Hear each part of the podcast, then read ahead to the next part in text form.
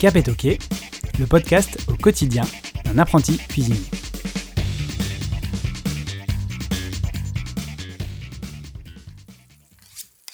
Épisode 2 Tailler un légume, technique de base.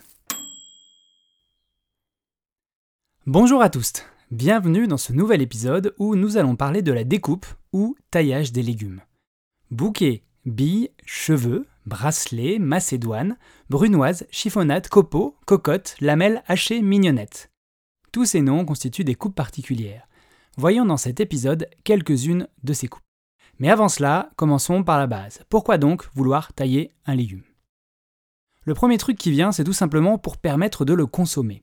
Même si certains légumes se dégustent avec la peau, d'autres nécessitent un effeuillage en règle, que ce soit pour des conditions gustatives, je pense aux textures notamment, ou sanitaires, pensons à la peau de ces légumes contenant des pesticides.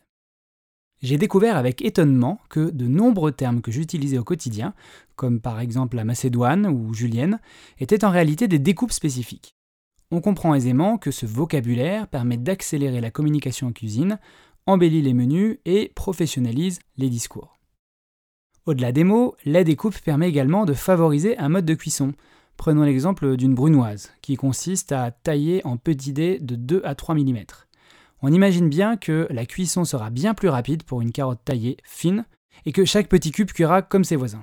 Nous pouvons également évoquer les avantages concernant la dégustation du produit texture et mélange des saveurs deviendront possibles. Enfin, le visuel ne sera pas en reste avec des possibilités de dressage différents en fonction des tailles. Bref, tout autant de raisons qui feront que cette pratique est indispensable à toute personne, apprentie, cuisinier ou cuisinière. Pour tailler, il faut des outils et du matériel. Au choix, vous utiliserez les couteaux, la mandoline, le robot ou les ustensiles comme un zester par exemple. Vous trouverez prochainement des épisodes traitant de ces éléments. Je passe donc cette étape pour me concentrer sur l'essentiel, la découpe. Alors, si j'ai tout bien compris de ce que j'ai vu pour le moment, il existe des dizaines de façons euh, de tailler. Et ça, ça varie en fonction des légumes. Une pomme de terre, par exemple, offre beaucoup plus de possibilités qu'un chou-fleur. Voyons donc quelques exemples de découpe en trois étapes. La préparation d'abord, la forme de base, puis la taille à proprement parler. La préparation. En cuisine traditionnelle, euh, on va parer les légumes. Ça signifie qu'en fait, on va ôter certaines parties des légumes pour les rendre plus réguliers et plus faciles à tailler. Ça consiste ni plus ni moins à couper les parties un peu biscornues, courbées. Voyez un peu les, parties qu'on va, qu'on va pas réussir à aligner.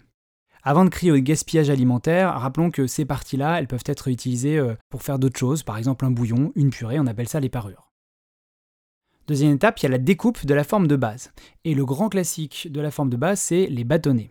En fonction de l'épaisseur de ces bâtonnets, il va être possible ensuite de tailler de manière différente. Mais d'autres légumes comme l'oignon, par exemple, vont se décliner en tranches ou en rondelles. Enfin, la troisième étape, c'est la taille. Alors pour dire les choses clairement, et après avoir fouiné sur internet, je suis pas sûr d'avoir trouvé des standards dans la taille. Ce que je vais vous présenter ici, en fait, est ordonné. Par contre, pour ce qui est des tailles, précisément, gardez à l'esprit que ce que je vous donne, c'est des moyennes. Si on commence par la forme cubique. Les plus petits cubes sont tantôt appelés euh, salpicons, alors je sais pas si ça se prononce comme ça, ou brunoises. En gros, on est de l'ordre de 2 à 3 mm de côté. Donc quand vous entendez une brunoise de quelque chose, c'est des tout petits cubes. La macédoine, ça vient ensuite, en général c'est 5 mm. Puis on a euh, là ou le mirepoix, qui euh, peut d'ailleurs être aussi une préparation. Le mirepoix, on est de l'ordre de 1 cm à 1 cm et demi. Il y a également une autre coupe, qui n'est pas vraiment cubique, euh, qu'on appelle la paysanne, euh, qui fait 1 cm de côté. On la retrouve dans les bouillons ou les soupes. Lorsque vous prenez une carotte, que vous la coupez en deux, puis à nouveau en deux, vous avez des formes qui sont avec un angle droit et circulaire autour. Quand vous les découpez, les détaillez d'un millimètre de large, un deux millimètres de large, c'est ça la coupe paysanne. Il est ensuite possible de tailler en bâtonnet. Et donc euh, en bâtonnet, en fonction de la taille, pareil, ça va avoir des noms différents. Par exemple, la julienne, elle fait 1 à 2 mm. Euh, la paille, de 2 à 3 mm. Euh, l'allumette, ça c'est pour les pommes de terre, 3 à 4 mm. Hein, lorsqu'on parle de frites allumettes, on parle bien de cette taille. Ensuite, on a le bâtonnet de 5 mm qui est décliné en jardinière, par exemple, ou en frites d'un centimètre. Et enfin, les plus grands euh, bâtonnets, ce sont les ponts neufs qui vont faire 1,5 cm de section. Voilà pour la base, hein, les petits cubes et les bâtonnets. Bien sûr, il existe d'autres choses. Par exemple, ciseler un oignon ou une échalote, c'est couper des tout petits cubes émincés en fines tranches. Pour ça, par exemple, il faut que vous coupiez en deux votre échalote ou votre oignon, que vous le posiez à plat sur votre planche.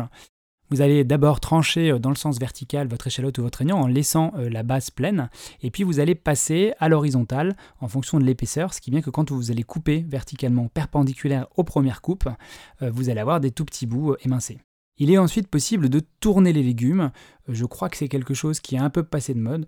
La pomme de terre ou la carotte, par exemple. Je ferai peut-être un épisode là-dessus. Je me suis essayé récemment à ça et c'est pas très évident. Apprenti que je suis, hein, je suis au début de mon parcours. Faut que je vous fasse une confidence, ces tailles de légumes, euh, ça me fait bien souffrir pour le moment. J'essaie tant bien que mal de, changer ma technique de coupe pour essayer de respecter les normes qu'on attend, mais ça double mes temps de préparation. Donc euh, j'espère accélérer avec le temps, hein, j'aimerais bien. Et pour le moment, c'est un découpage escargot pour moi et j'ai l'impression d'être moins efficace euh, qu'auparavant. Toutefois, euh, je reconnais quand même des intérêts esthétiques et de cuisson à ces découpages, donc je vais m'accrocher et je suis sûr que je vais y arriver.